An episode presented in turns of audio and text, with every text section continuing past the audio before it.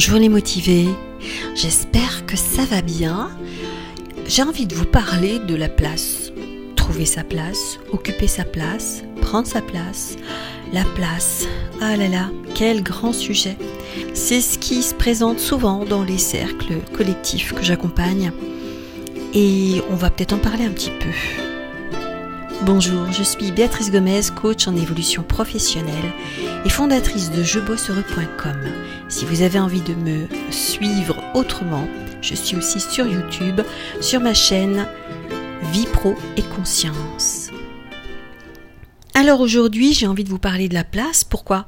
Parce que je m'aperçois que dans cette période euh, où beaucoup de personnes se sont retrouvées en télétravail, certains ont perdu un peu euh, les repères qu'ils avaient l'habitude d'avoir dans des réunions, dans un espace géographique, du bureau, la pause café, enfin tous ces aspects-là euh, que l'on a l'habitude d'avoir quand on est dans un, un lieu, une entreprise, qu'elle soit publique ou privée, c'est la même chose. Il y a toute euh, une espèce d'écosystème avec ses règles, ses petits modes de fonctionnement, eh bien qui s'en sont vus complètement chamboulés en se retrouvant en télétravail. Ce qu'il faut déjà comprendre en général, et on va pas aller par quatre chemins, c'est que une place, ça se prend, surtout dans le milieu professionnel.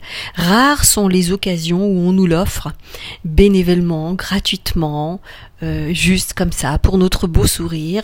Alors peut-être, hein, ça arrive, mais je ne dis pas que ça n'arrive pas, bien entendu, les belles opportunités se font, mais dans la majorité des cas, il faut prendre sa place. On vient chercher sa place, on vient occuper un poste, et dans l'absolu de cette expression-là, on vient occuper réellement une place qui se traduit par une fonction, une activité, des prérogatives certes, des obligations, des devoirs aussi, un salaire, hein, donc on est payé pour un travail, et cette place-là, elle constitue, elle rassemble un petit peu tous ces éléments de d'action que l'on doit mener, de tâches, d'activités, du rôle aussi à tenir. C'est pas seulement ce qu'on va faire, c'est aussi la manière dont on va le gérer, la posture que l'on va avoir, donc la, la place aussi environnementale qu'on va occuper, c'est peut-être un bureau seul, très beau bureau avec un beau fauteuil, mais c'est peut-être simplement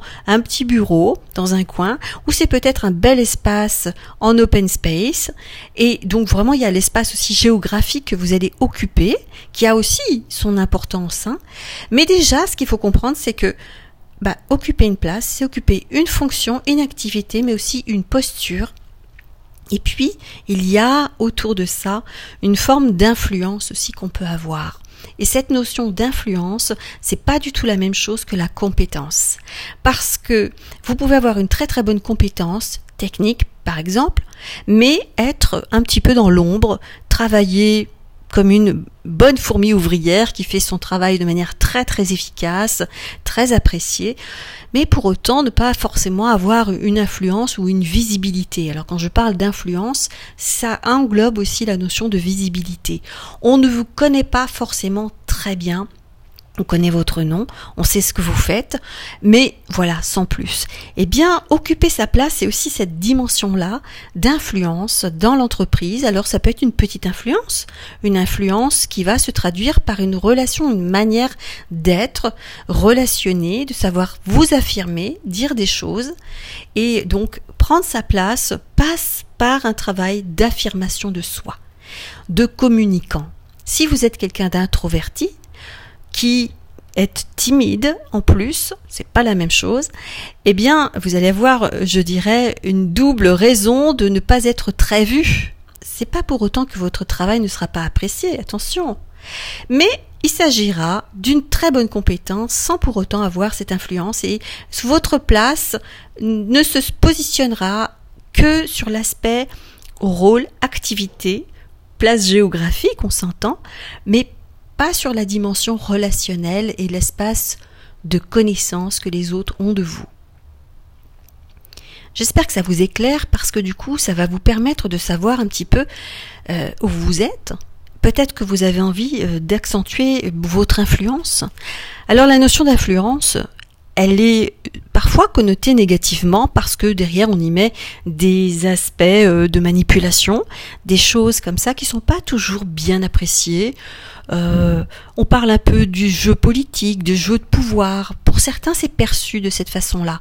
Pourquoi? Parce que la majorité des personnes charismatiques qui ont beaucoup d'influence ont tendance à être des personnes qui ont un fort leadership, un fort charisme et qui ont ben, des postes ou une ambition notable qui se voient et qui ont euh, ben, une démarche d'évolution et de carrière on le connote en France, hein, surtout de manière un peu négative, parce que du coup, l'ambition, c'est pas toujours bien vu. C'est souvent connoté d'arrivisme.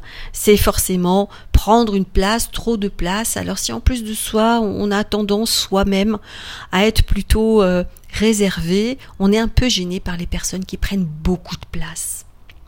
Et on voit que cette notion d'influence, elle est perçue de façon un peu négative. Il faut pas trop se montrer. Euh, c'est gênant. Euh, c'est très culturel tous ces aspects-là, mais c'est important de le comprendre parce que du coup, si vous vous coupez de cet aspect-là, parce que ça vous paraît trop, too much, eh bien, vous avez euh, peut-être tendance à ne pas oser finalement prendre la parole, ne pas oser exprimer ce que vous pensez sincèrement, euh, proposer des idées.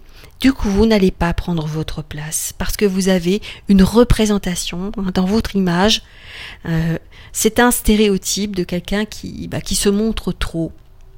Peut-être aussi que vous ne le faites pas parce que vous pensez que vous n'avez pas les arguments, vous pensez que vous n'avez pas l'attitude, que vous n'êtes pas écouté ou qu'on vous écoutera pas, qu'on s'en fiche de ce que vous dites. Vous voyez, tout ça, ça veut dire que vous êtes en train de vous raconter des histoires, peut-être qui se sont avérées vraies à certains moments, mais vous en avez fait une vérité absolue, et du coup, bah vous n'osez pas.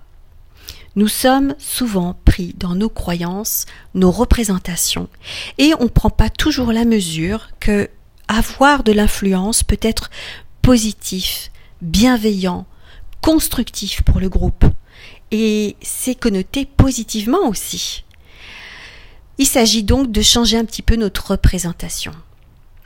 Prendre sa place, c'est aussi prendre cette dimension de communication, de présence, de présence à l'autre, de partager son avis, son idée, d'accepter que l'autre ne soit pas d'accord avec nous, d'accepter qu'on nous dise non, d'accepter des feedbacks qui sont pas forcément ce qu'on a envie d'entendre. Euh, tout ce mouvement relationnel, je dirais, tout ce mouvement que vous allez créer avec les autres va faire que peu à peu vous allez prendre votre place.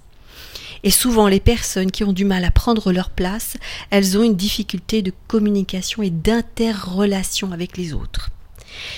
Je vous invite à vous essayer dans des petits cercles de proches et puis peu à peu tenter avec le collègue du bureau, avec d'autres, à partager, pas forcément vos histoires intimes ou personnelles, mais partager votre opinion sur certains sujets, questionner l'autre, ouvrir le débat. Euh, la relation va ouvrir la dimension à l'influence et les gens, plus ils vous connaîtront, et plus ils seront en confiance avec vous. J'espère que ça vous ouvre un nouvel horizon et que ça va vous donner envie euh, de prendre un peu plus votre place. En tout cas, si c'est ça votre aspiration, eh bien vous avez une petite piste, j'espère. Laissez-moi vos commentaires, j'aurai grand plaisir à y répondre. À très bientôt.